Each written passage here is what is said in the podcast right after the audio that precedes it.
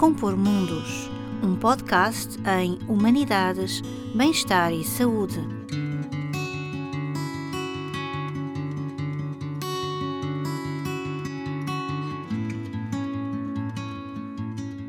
Olá, hoje estamos aqui num novo podcast com o professor João Riscado Nunes, que é investigador permanente do Centro de Estudos Sociais e membro da coordenação do Programa de Investigação em Epistemologias do Sul no SES. É professor catedrático aposentado de Sociologia da Faculdade de Economia da Universidade de Coimbra. Foi co-coordenador do Programa de Doutoramento Governação, Conhecimento e Inovação.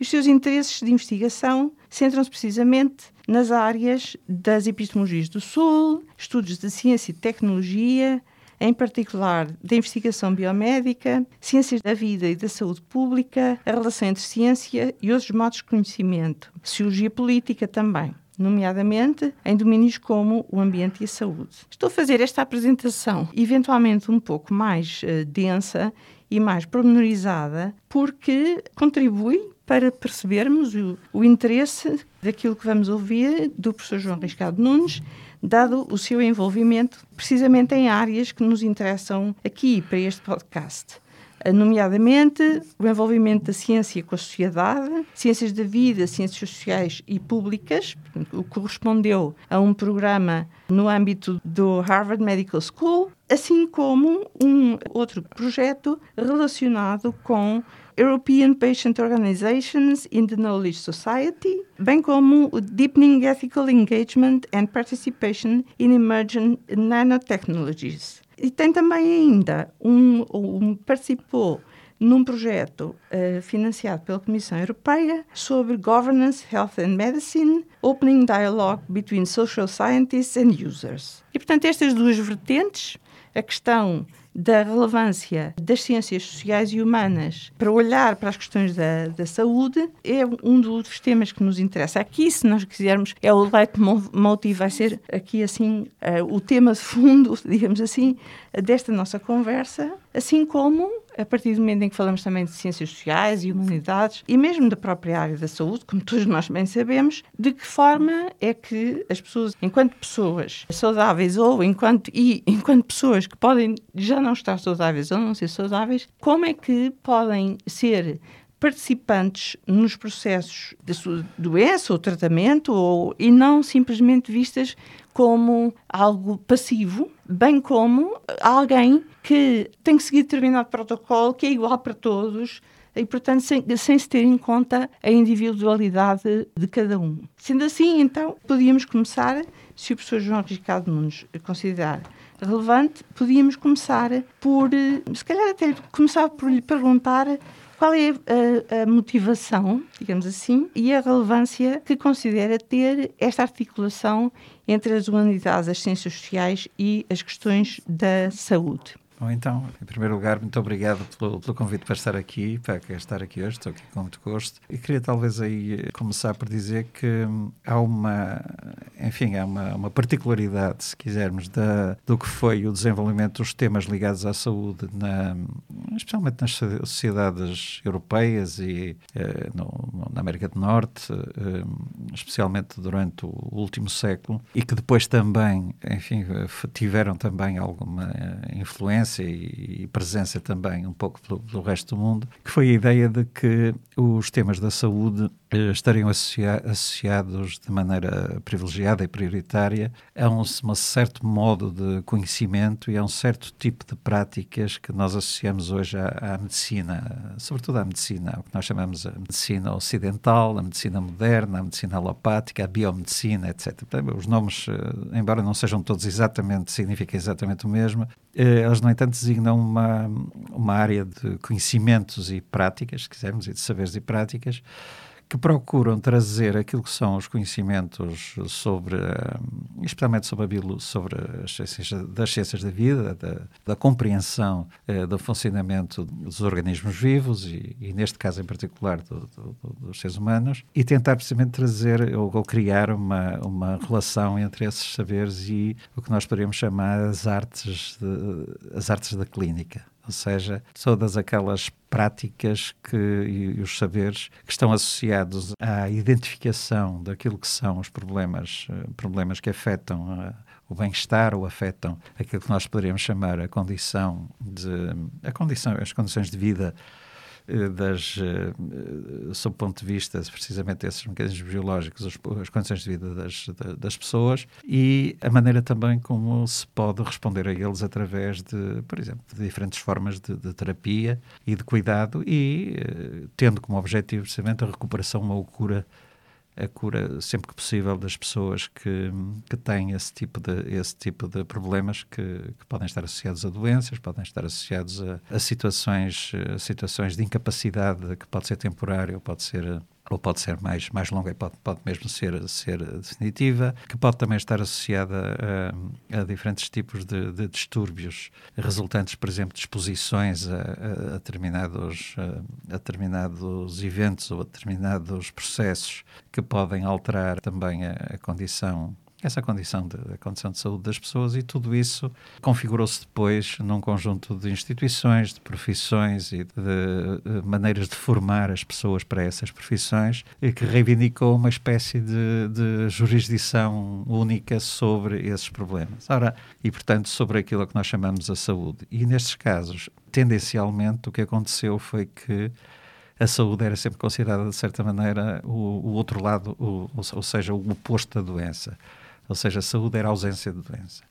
Hum, esta, esta visão foi, foi sempre relativamente, eh, digamos, conheceu sempre algumas limitações a partir do momento em que se começou a tentar formular aquilo que, que, que se, costuma, que se costuma descrever muitas vezes como as concepções amplas ampliadas de, do que é saúde e que são também concepções que pretendem ser positivas da saúde, quer dizer, não considerar a saúde como o contrário da doença, mas sim como sendo um estado que se define de maneira positiva como um, um, estado de, que faz parte daquilo que nós poderíamos chamar a condição geral de bem-estar das pessoas. Isto é o que está, por exemplo, consignado na Declaração Universal de Direitos Humanos, onde se define exatamente que as pessoas têm direito precisamente a, a, a ter esse, enfim, a viver com numa situação que, que, que favoreça precisamente essa, essa condição de bem-estar.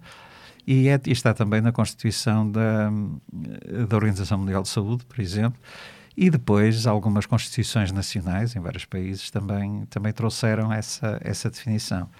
E ela tem uma implicação também, é que a partir do momento em que aceitamos essa ideia, portanto, que a saúde é mais do que essa ausência de doença, ela é também um conjunto de, enfim, de, de políticas, de atividades de, e de saberes que promovem uh, aquilo que é definido assim em geral como bem-estar, que é uma coisa que não é muito fácil de, de, definir, pode haver muitas concepções do que isso significa, mas de qualquer maneira é algo mais do que uh, o, evitar, o evitar a doença ou curar a doença. E por isso quando nós, nós olhamos para estas definições de saúde, nós percebemos que elas têm a ver também com todo um conjunto de condições que são aquelas que permitem ter uma vida, alcançar esse bem-estar e ter, portanto, uma vida que também é livre, é livre da doença, ou que pelo menos permite resistir melhor e responder melhor à doença. E nesses casos, a saúde passa, evidentemente, também a ser encarada a partir daquilo que, num determinado, numa, numa das, das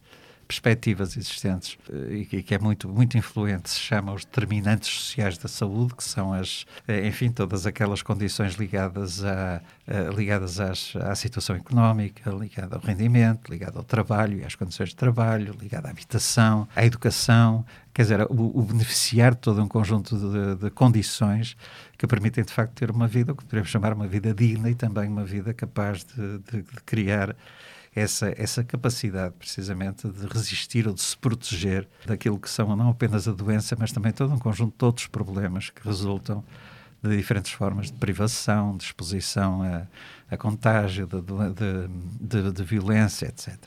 E, portanto, isso significa também que, ao ampliar este conceito de saúde e ao entender a, a saúde dessa forma ampliada, começou-se também a ter que, que, que, que identificar e que reconhecer os limites da própria, da própria medicina, portanto, dessa saúde é entendida como uma espécie de prerrogativa da, hum. da, da, da medicina, uma espécie de cotada do, do, saber, do saber médico ou do saber biomédico. E, e, a partir daí, claro que se começou também a ter de trazer outros saberes para tentar entender como é que se criam as condições que permitem, de facto, viver com, com saúde e permitem promover a saúde, um termo também que em determinado momento começa, começa a ganhar muita, muita importância, muita atração, quer dizer, não basta apenas prevenir a doença ou curar a doença, é preciso também promover uh, uh, as condições que permitem precisamente viver com saúde e, portanto, também resistir à, doença e que passam, portanto, por todos aqueles fatores que já, já mencionei, mas ao mesmo tempo também, ao ampliar essas, essa, esse conjunto de condições que, que definem uh, o que é ou que determinam a saúde, entram também para esse campo que, que lida com a saúde os saberes de, de, de, das ciências sociais, por exemplo, da sociologia, da antropologia, por exemplo, que permite também perceber, por exemplo, muito do que são muitas das, das, das condições e dos contextos em que, em que se torna possível e, e como, é que, como é que se organizam as sociedades para tentar criar essas condições e como é que elas respondem à diversidade, como é que respondem ao sofrimento, como é que respondem à, à violência, etc. Começou também a, a integrar-se um conjunto de saberes que vem das humanidades, por exemplo, muito uma atenção muito grande dada, por exemplo, à, àquilo que são as histórias, as, as narrativas, as, os testemunhos das pessoas que, que têm, enfim, que têm, têm problemas que são considerados como problemas de saúde, ou aquelas pessoas que tentam lidar exatamente com com determinações que são suscetíveis de afetar a saúde, a saúde delas. Há toda uma, uma, enfim, todo, também todo um conjunto de trabalhos e de, de metodologias, de, procedimentos que procuram precisamente eh, lidar com essas diferentes formas que têm as pessoas que não são os, uh, os, especialistas, que não são os profissionais, que não são os cientistas sociais, que não são os, os profissionais das humanidades, mas as pessoas, de facto, que, que, que, que são muitas vezes escritas como os, os leigos, uhum. é, como elas, eh, de facto, são capazes de dar, dar expressão à, à, àquilo que são as suas as condições do seu, por exemplo, do seu sofrimento, ou as condições da sua. Uh, ou então também dar conta daquilo que são as respostas que, que, vão sendo dadas precisamente às diferentes situações que podem afetar a sua saúde. E, portanto, esta concepção ampliada de, de saúde, que depois é, deu lugar a muito debate também, há muitas concepções distintas do que isso significa exatamente. Por exemplo, o conceito de bem-estar é muito muito complexo, é muito difícil definir exatamente de uma maneira, digamos, universal o que é o bem-estar ele pode ser uh, entendido de maneiras muito diferentes em diferentes sociedades, em diferentes culturas. Há uh, os, os tais determinantes sociais da saúde também. Há uma, há uma crítica a essa noção que procura olhar antes para o que são os processos de determinação, portanto, todas aquelas coisas que se cruzam, todos aqueles fatores, todas aquelas situações que se cruzam para criar a, a saúde ou criar a doença. E, portanto, algumas regiões do mundo, por exemplo, na América Latina, desenvolveu-se muito uma, uma abordagem da, da saúde que considera a saúde, a doença e o que se chama no Brasil, por exemplo, a atenção ou cuidado, como sendo um processo. E é um processo que, que em que todos estes, estes diferentes momentos se relacionam uns com os outros, eh, pode haver sequências de, de saúde e doença, mas muitas vezes também pode ocorrer simultaneamente uma cura, por exemplo, de um problema e ao mesmo tempo a aquisição de outra, de outra doença e tudo isto pode estar ligado também a muitos, eh, a situações, por exemplo, de vulnerabilização uh, das pessoas através da sua condição de trabalho, da sua hum. situação de emprego, da exposição, por exemplo, a, a desastres ou simplesmente uma deterioração de condições de vida. Hoje sabe-se, por exemplo, que as condições de trabalho são, são, são muito importantes também para isso. E percebeu-se também que há, eh, e cada vez mais isso é reconhecido, uma ocorrência simultânea, muitas vezes, de fatores que são, por um lado, aqueles que são estudados pela biomedicina, aqueles que, que fazem parte, digamos, do elenco dos, das, das causas de doença que a biomedicina e os processos de doença que a biomedicina estuda, mas que podem ocorrer também simultaneamente e concomitantemente com diferentes tipos de fatores que não são, uh, que, não, que não pertencem, digamos, a esse universo tratado pela biomedicina, por exemplo, uh, situações de, de violência, situações de guerra, eh, situações, por exemplo, do agora de agravamento das condições climáticas, muitas vezes também situações de violência causada por eh, pela ação humana, situações de grande desigualdade ou de exclusão, situações ligadas, por exemplo, à, à utilização de determinados tipos de substâncias que afetam a, a saúde das pessoas, por exemplo, muitas drogas de diferentes tipos. Eh, tudo isso pode, pode não só confluir, mas também pode interagir de tal maneira que cria um tipo de problema que, que não é apenas um problema de saúde, passa a ser um problema de saúde que, ao mesmo tempo, é um problema social, pode ser um problema político também, que é que hoje se dá o nome de sindemia. Portanto, uhum. não é simplesmente a ocorrência simultânea destas coisas, é a maneira como elas se reforçam mutuamente. E nós vemos acontecer isso muito, por exemplo, no, agora neste, uhum. neste período da pandemia. E claro que quando se olha para os, as, os, o tema da saúde a partir desta outra visão, destas outras visões, porque claro, elas são plurais, são diferentes, há muito, algumas diferenças também entre elas, nós começamos a perceber que de facto estamos aqui a falar de algo que não é uma, digamos, uma, uma um território reservado da, da, da medicina. Uhum. Aliás, a, a, experiência recente da pandemia mostrou exatamente isso.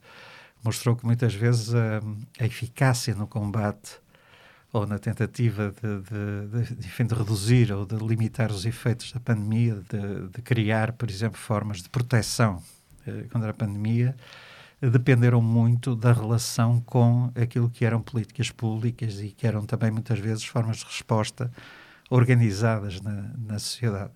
Uh, é muito interessante, por exemplo, comparar o que foram as respostas de países em que quase todas as medidas eram discutidas, por exemplo, por especialistas da área da áreas ligadas à, à, medicina, à biomedicina, portanto, em que, em que havia de facto uma, uma consideração da doença, sobretudo como um fenómeno que tinha a ver com a biologia, com a ação do vírus e com as suas implicações para o funcionamento da anatomia e fisiologia, seja humanas da resposta do sistema, do sistema imunitário, mas, por exemplo, muito do que eram as, as, as, as implicações eh, por exemplo, e as condições que permitiriam essa resposta e que muitas vezes tinham depois outros efeitos que podiam também vir a criar outras consequências não desejáveis, como por exemplo os, os confinamentos muito longos. Uhum.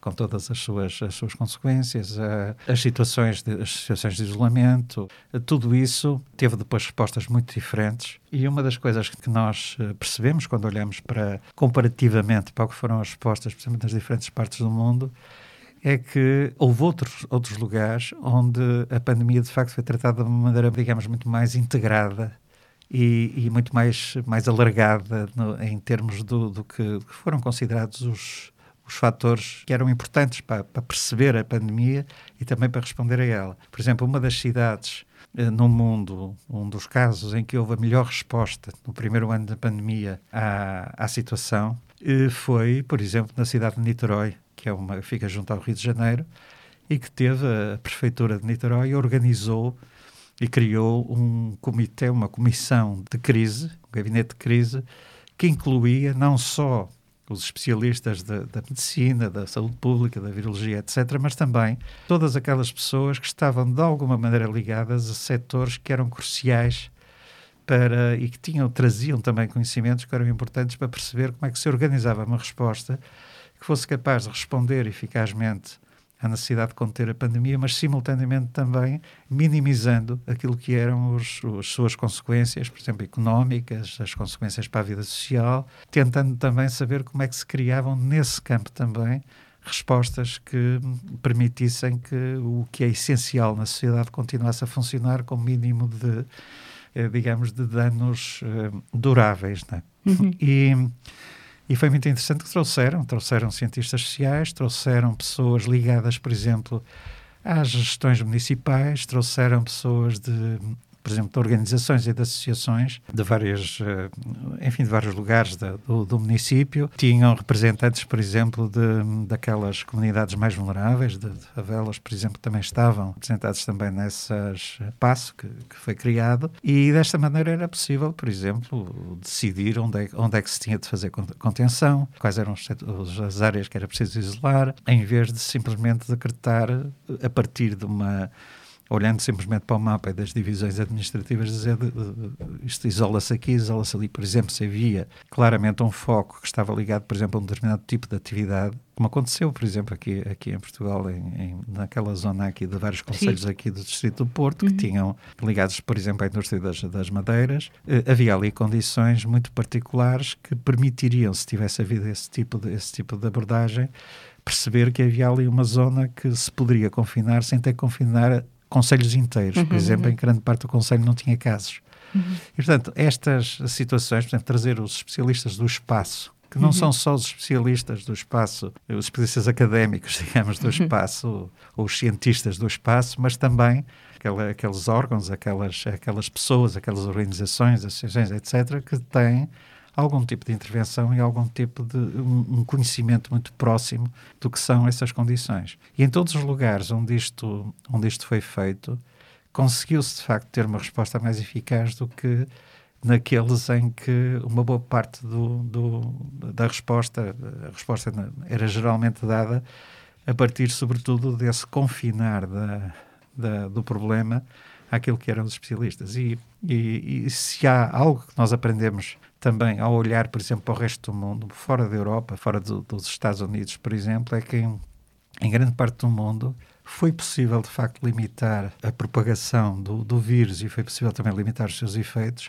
mesmo na ausência de recursos que, como aqueles que havia aqui, como por exemplo as vacinas, uhum. Foi o caso, por exemplo, de certas regiões do, do, continente africano, por exemplo, foi possível fazer isso porque havia de facto, houve uma capacidade de criar respostas que tinham em conta precisamente essa, essa possibilidade de reorganizar a vida social de tal maneira que fosse, fosse minimizada, por exemplo, a possibilidade de contágio eh, e que houvesse também o cuidado de, de não deixar, por exemplo, que houvesse rupturas fortes na, na, na, vida social. Em alguns casos, houve países, por exemplo, que tinham uma grande experiência, uma experiência anterior importante, de resposta a situações de epidemia, uhum. que muitas vezes também quase assumiam preocupações eh, pandémicas, como por exemplo foi o caso do ébola, uhum. que muitas das coisas que se aprendeu a lidar com essas doenças serviram também depois para dar respostas que, apesar de tudo, e apesar de todas as vulnerabilidades que, que, se sabia que poderiam existir nesses contextos, permitiu, no entanto, que houvesse alguma, alguma limitação de, desse, desse processo. Portanto, há aqui uma, uma.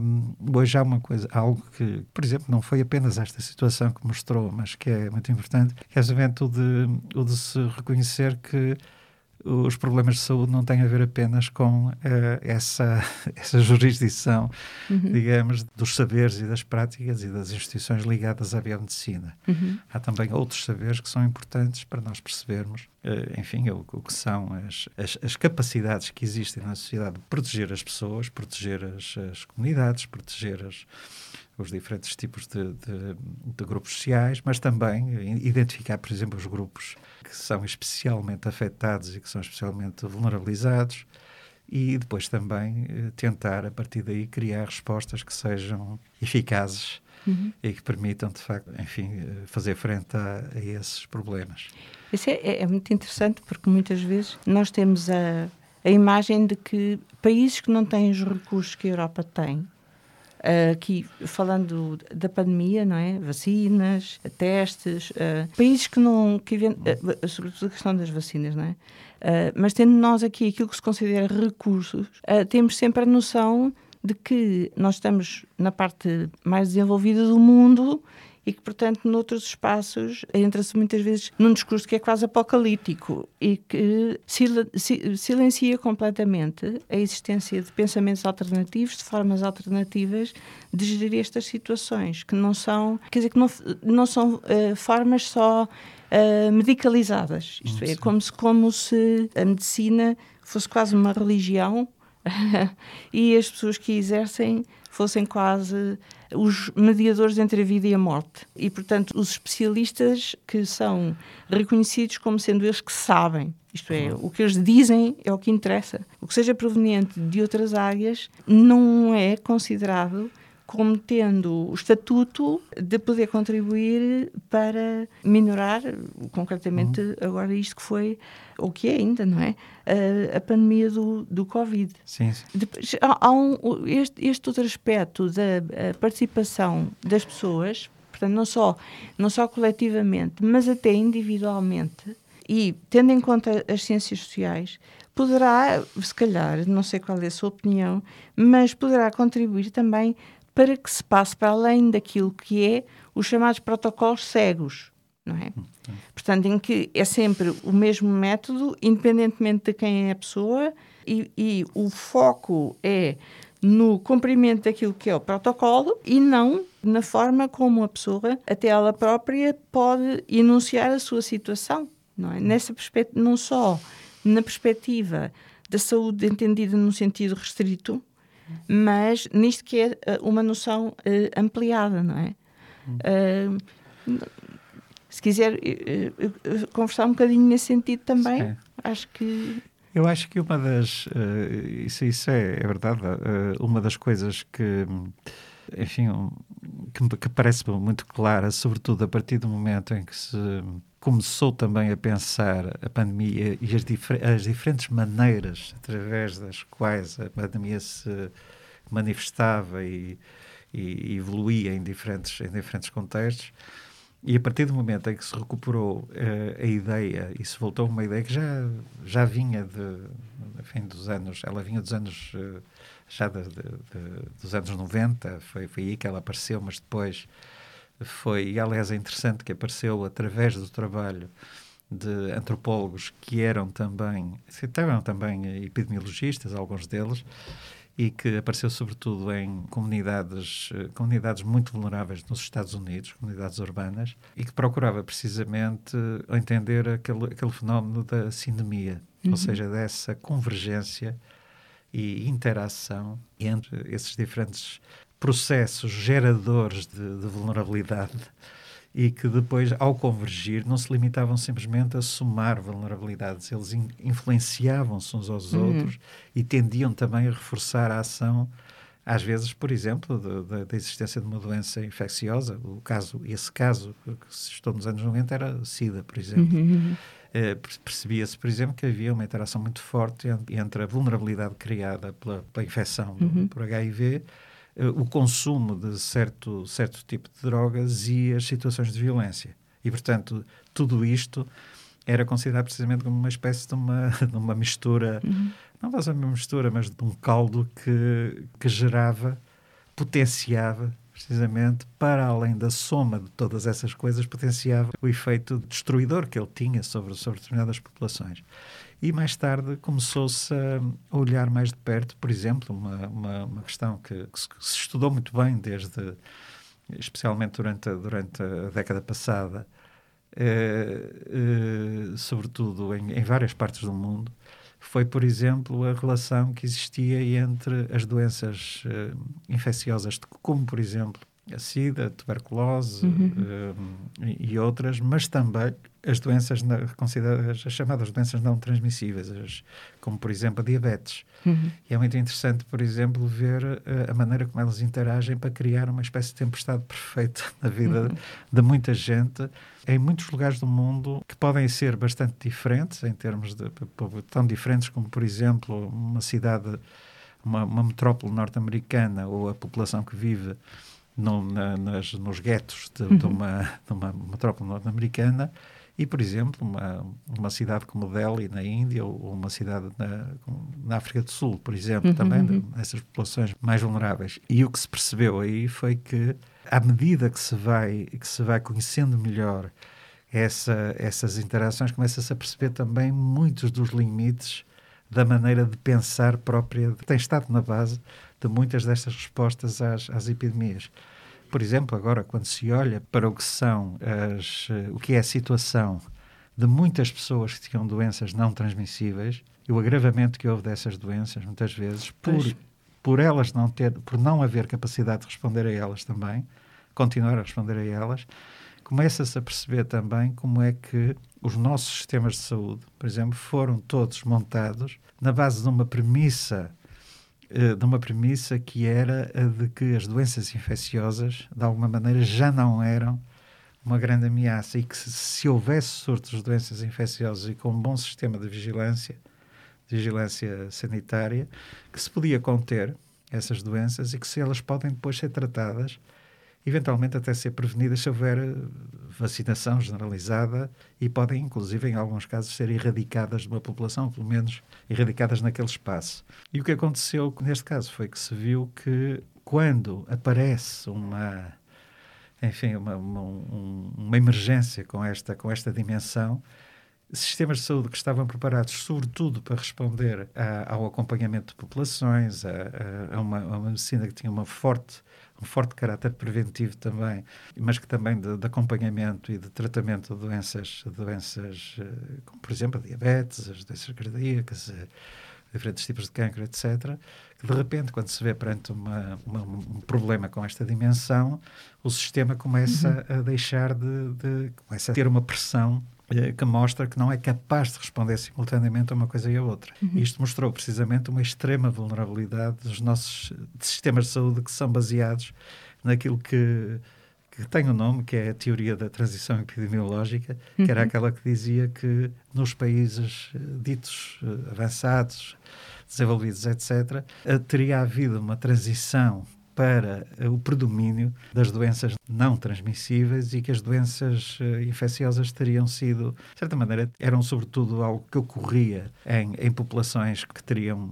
piores condições de vida, que estariam mais expostas a enfim, a muitas diferentes fatores de vulnerabilização, né? mas que eh, já não seriam propriamente um problema muito central nestas sociedades. É claro que isto não era inteiramente verdade que que não se pensasse nelas. Uh, por exemplo, o espectro de uma grande epidemia de gripe, por exemplo, uhum.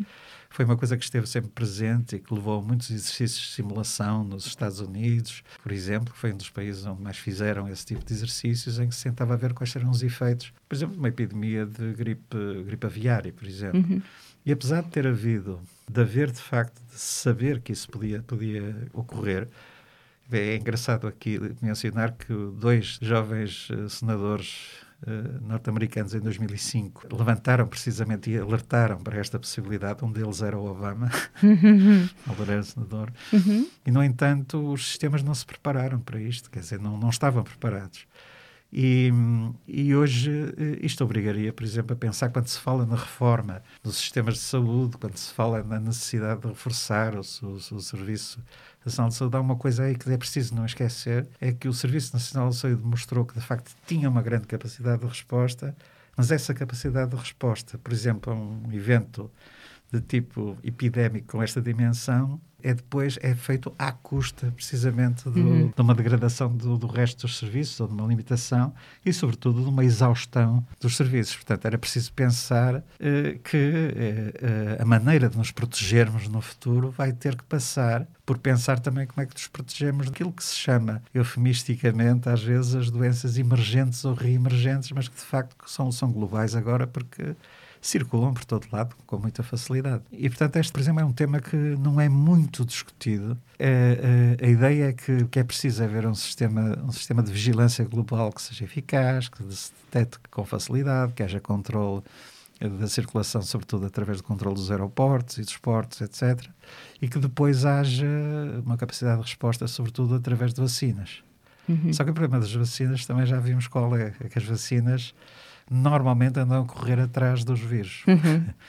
Elas, uh, os vírus aprendem depressa a dar a volta à, à vacina. Né? Mesmo para as doenças de, de, origem bacteriana, por exemplo, que eram aquelas para as quais havia antibióticos, neste momento um dos grandes problemas, que é considerado precisamente um dos problemas mais graves que enfrenta eh, enfrenta a saúde à escala global é exatamente o da, da multiresistência uhum. às, eh, dos organismos que são resistentes aos antibióticos que existem. Uhum. E tinha-se deixado, por exemplo, as grandes farmacêuticas deixaram praticamente de fazer investigação e de produzir novos antibióticos. Houve, houve farmacêuticas que fecharam o departamento de antibióticos a partir de um certo momento porque aquilo não era um bom modelo de negócio, era exatamente isto que foi dito num certo momento. E hoje há uma carência enorme de medicamentos deste tipo. Eu tenho, por exemplo, uma, uma doutoranda que está neste momento a fazer, que é, ela trabalha na, na Fundação João Cruz, no uhum. Brasil, uhum. que está precisamente a fazer uma, uma, tese sobre a política de resposta à resistência bacteriana, à resistência uhum. dos, microbiana aos, eh, aos medicamentos existentes e, portanto, aos, aos, recursos terapêuticos que existem. E, portanto, há aqui todo um repensar deste sistema que não pode ser feito apenas uhum. a partir da, das contribuições de, que são importantes, evidentemente, as contribuições da medicina, da virologia, da, da epidemiologia, etc. É preciso haver aqui também uma capacidade grande de pensar uh, aquilo que é a dimensão, digamos, social, uhum. política. Uhum a economia política também de todo este processo, que também é importante. Uh, uma coisa que nós vimos que é muito perturbadora é que perante uma pandemia, portanto, que tem uma extensão global, houve muitos países que pensaram que se enfrentassem e, e, e usassem os recursos que tinham para enfrentar a pandemia no espaço desse país, que de facto resolviam o, o, problema, ou pelo menos estavam, estavam mais protegidos. Este, neste momento está-se a ver que isso não acontece. Basta olhar para a Inglaterra, por exemplo. Ainda, ainda, hoje falei com uma pessoa que voltou de lá e que me disse que é como se não, não houvesse, não tivesse havido pandemia lá neste momento. E está a subir, os casos estão a, uhum. estão a subir exponencialmente e as vacinas neste momento estão a, a ter eficácia limitada com o surgimento de, de, variantes novas. E, portanto, a maneira de responder, a, de responder à pandemia teria sido exatamente de haver um grande, uma grande resposta global com a vacinação da, da população à escala mundial. E nós sabemos que isso não aconteceu e sabemos também que houve, por exemplo, a Europa, países europeus que uhum. preferiram vacinar a sua população com três, com três doses, agora já vão na quarta, e, e, que recusaram, por exemplo, o levantamento das patentes para poderem ser produzidas vacinas nos lugares que tinham capacidade para fazer isso, como o Brasil, a Índia. Eh, que curiosamente eram, eram países onde, onde houve dúvidas sobre, sobre a qualidade do que eles iriam fazer, mas de qualquer maneira a maior parte dos medicamentos que a gente consome, que nós consumimos aqui, são, vêm, de, vêm precisamente de empresas que, que estão nesses países. Não é? Nós consumimos uhum. muitos genéricos que são feitos na Índia. Uhum. Portanto. Uh, há aqui uma, uma, uma outra visão que é preciso ter e que não pode assentar apenas na, no, nesse tipo de saberes. É preciso uhum. considerar também dimensões como esta dimensão da economia política, a dimensão da política internacional, das, das relações e também a dimensões uh, de ordem social e cultural que são absolutamente cruciais para nós percebermos uh, tudo isto. Uhum. E depois tem outra, outra questão que é importante também e que, que, talvez seja aquela com que eu iria pontuar isto, é uh, o facto de se saber que uma boa parte destas, destes problemas de saúde são de origem, têm origem em zoonoses, portanto, em problemas de, de que aparecem Uh, aparecem em, uh, portanto, agentes infecciosos que aparecem em populações animais uhum. e que depois, em, em, algum momento, passam depois para os seres humanos e se propagam rapidamente entre seres humanos. E nós sabemos que grande parte destes, destes vírus, por exemplo, de, um, os vírus da gripe, por exemplo, dos vários tipos de gripe, o, o, SARS, o primeiro, e agora este, este segundo, que é o vírus da Covid, são, são de facto vírus desse tipo. Nós sabemos também que grande parte, do, a maior parte dos vírus que apareceram nos últimos 30, 40 anos são, são vírus que aparecem a partir de zoonoses. E, portanto, isto significa que é, é, preciso também saber como é que, como é que se dá essa passagem, uhum. porque nem todos os vírus que circulam entre animais acabam por chegar aos seres humanos. E essa passagem dá-se muitas vezes porque as reservas animais onde circulavam os vírus estavam uhum. relativamente uhum. isoladas da, das populações humanas. Quando se começa a desflorestar, começa-se a entrar por dentro desses espaços, começa a haver cada vez menos essa, essa zona que separava, existia cada vez menos essa zona que separava os, os seres humanos dessas populações animais e dessas uhum. reservas animais. Há muita, por exemplo, muitas das, das formas de agricultura intensiva com grande ocupação de grandes superfícies, por exemplo, tem também esse, esse tipo de efeito. A concentração, por exemplo, de animais para consumo humano uhum. em grandes uh, instalações, que são de facto instalações industriais, é como se fossem eh, fábricas de, de, aves e de, de, suínos, por exemplo, para consumo humano, são dos principais lugares onde, onde se concentram muitas vezes os focos dessas zoonoses e que depois passam para os humanos. Uhum. Aconteceu várias vezes, houve vários focos desses que foram identificados mais uma vez durante esta pandemia, que já estavam identificados há muito tempo, já tinham sido identificados no, noutros casos de outras epidemias anteriores. E, portanto, enquanto não houver também uma, uma atenção grande àquilo que nós poderíamos dizer que é a ecologia uhum. a ecologia e a economia deste tipo de, de, de agricultura e deste tipo de criação de animais uhum. para, para alimentação. Enquanto não se enfrentar essa, essa situação, enquanto não houver resposta àquilo que as constitui enquanto ameaças, especialmente também à saúde humana, nós vamos estar sempre expostos a este tipo de problemas. E há maneiras de, de, de produzir, mesmo pecuária, há maneiras de produzir carne para, para consumo humano, para quem, quem consome, de uma forma que não, não cria este tipo, este tipo de problema. Uhum. E tudo isto é, são indústrias multinacionais que têm uma.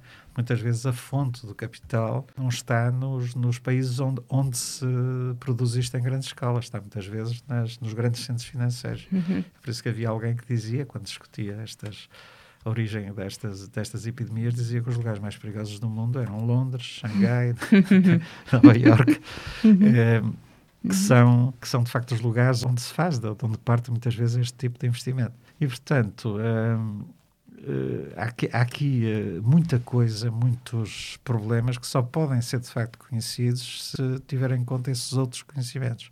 Exato. E as respostas a todas estas situações são respostas que não podem também ser encontradas sem uh, haver aí também uma, um reconhecimento de que há muito, muita capacidade, muito saber, digamos, que pode ser mobilizado para, e muita experiência que pode ser mobilizada para as respostas e em particular para respostas organizadas à escala, à escala local, mas também às vezes para a discussão de respostas nacionais. Se houvesse, por exemplo, espaços que permitissem também essa eh, que, que esse tipo de, de, de contribuições chegasse à, à, à, discussão e pudesse também ter influência na, naquilo que são as decisões, as deliberações e decisões sobre, sobre como agir, certamente que estaríamos numa situação muito melhor para, para podermos lidar com este tipo de problemas. Uhum. Depois, este, este, tipo de situações assim, eu uh, acho que também uh, depois é como se trouxessem, uh, se trouxessem ao cima o, os problemas que as sociedades têm. Sim. E é uma coisa que, que se vê bastante agora durante esta pandemia, não é? Uh, e outras anteriormente, mas durante, durante esta, que é não se põe em causa o modelo social, não se põe em causa o modelo económico. É? Isso uh, não se põe em causa. Portanto, essa articulação de que estava a falar não, não existe. E, no entanto, existe. Isto é, vem ao de cima, não é? Por exemplo, situações de doenças que as pessoas podem ter e que, como dizia, podem resultar até do seu estilo de vida ou da impossibilidade de alterar o seu estilo de vida. Porque muitas vezes também há esse tipo de situações. Há, há, há bocado falou dos Estados Unidos e lembro-me, nós tivemos aqui na Universidade, aqui há uns anos, um, um congresso em que havia uma, uma professora que era dos Estados Unidos e ela fazia parte, de, era socióloga, fazia parte de uma equipa interdisciplinar que trabalhava no sul dos Estados Unidos, precisamente nas comunidades, numa comunidade em que havia uma percentagem muito alta, muito preocupante de pessoas obesas. E então, a, a partir do momento é que consideraram que era importante fazer ter uma equipa multidisciplinar. Foi a partir do momento em que os, os médicos começaram, por exemplo, a dizer às pessoas que eram obesas: olha, primeiro, tem que mudar de dieta porque muitas vezes as pessoas têm a ideia que a obesidade resulta da abundância e não, é o contrário, uma, não pode é? ser de carência. Exatamente, junk food, pronto, porque as pessoas não. podiam não ter dinheiro para mais, não, não é? Basta ter, basta simplesmente que num determinado momento seja muito mais barato, por exemplo, pois. consumir gorduras e açúcar porque são muito calóricas, não é?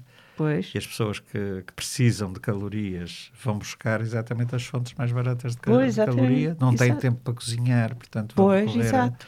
exato. Coisas mais processadas. Sim, é por isso que é preciso distinguir entre essa obesidade do excesso e a obesidade, e a obesidade da carência. da pobreza, é? exatamente. É. E depois eh, os médicos diziam, então, então faça, faça jogging. Uhum. E a pessoa dizia, mas eu trabalho por turnos, uh, ou tenho mais do que um trabalho, como é, quando é que eu vou fazer jogging? Ou então vivo num sítio que se eu fizer jogging a polícia vem atrás de mim porque pensa que eu estou a fugir de alguma coisa. Ou, portanto, e foi muito interessante porque foi a partir disso que foram as vozes das pessoas que foram dizendo isso é muito bonito, mas é para quem tenha determinadas circunstâncias ou esteja em determinadas circunstâncias nós não estamos, não é?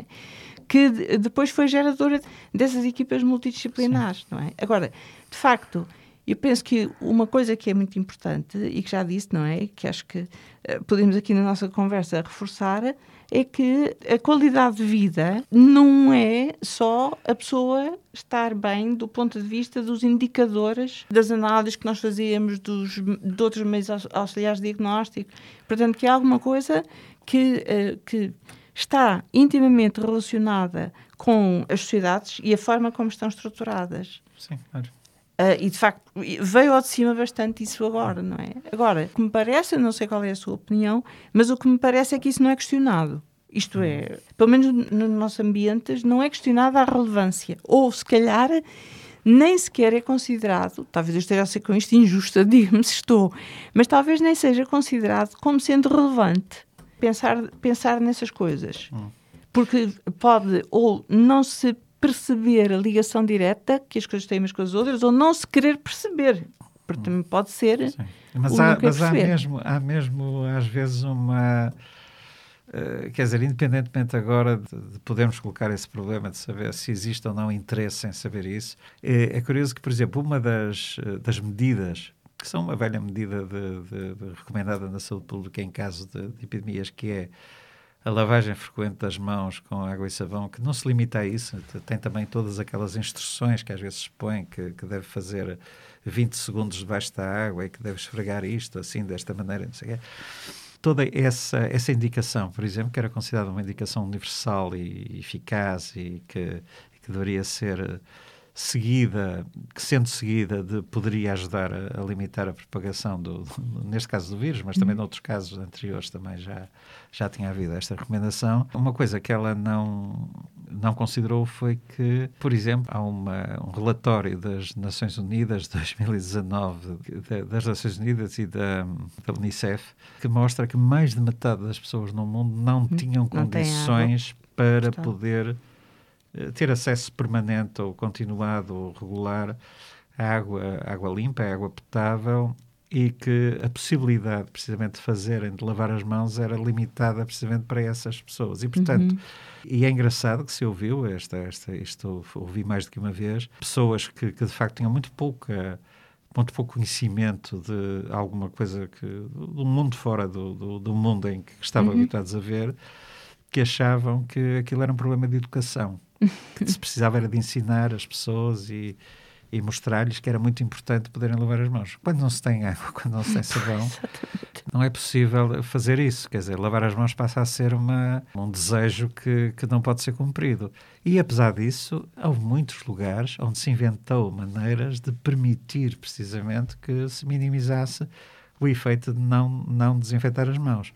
E, e por exemplo, eh, um caso que, que, nós, nós conhecemos, aqui em Moçambique, por exemplo, substitui-se uhum. a falta de sabão, por exemplo, por, por cinza, uhum. que é uma das maneiras que se usa de compensar por isso. E as pessoas sabem perfeitamente como é que, o que é que podem, o que é que devem fazer.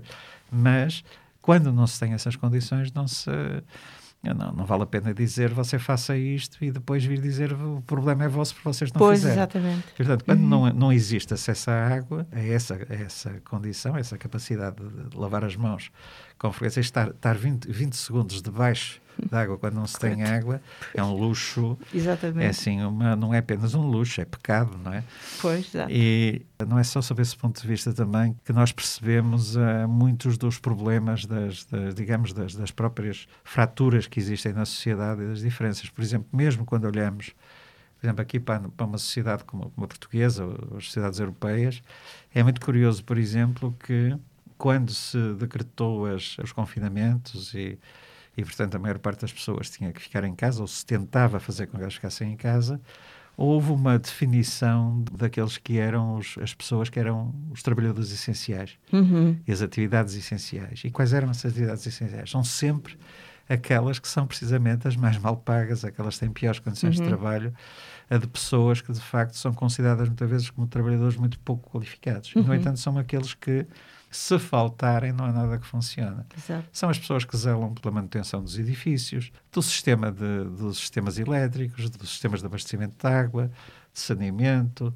recolha do lixo, os entregadores de alimentos e, de, e portanto, alimentação e, e, todas aquelas pessoas que fazem depois entregas, entregas a domicílio, uhum. todos eles eram considerados precisamente como, como indispensáveis, mas afinal eh, passa assim o período lá dos confinamentos e ouviu-se pouco falar eh, precisamente disso, quer dizer, eles eram reconhecidos como aqueles que tinham que trabalhar para tudo funcionar e, no entanto, agora voltaram à invisibilidade Pois. praticamente depois de terminar a situação de, de emergência, ou de se pensar uhum. que terminou a situação de emergência. Uhum. As pandemias como esta são um grande revelador precisamente de todas essas desigualdades e também dessas situações de grande marginalização de muitas populações, mas simultaneamente também elas mostram, afinal, o que é que é essencial e qual é o trabalho essencial para uma, para uma sociedade poder funcionar. Uhum. E, e, pronto, e, com estas palavras terminamos aqui a, a, nossa conversa. Eu queria lhe agradecer muito Parece. e estou certa que quem ouvir terá aqui muito, muita comida para pensar, mas comida da boa. Sim, espero que sim. para pensar. Muito obrigada. Obrigado.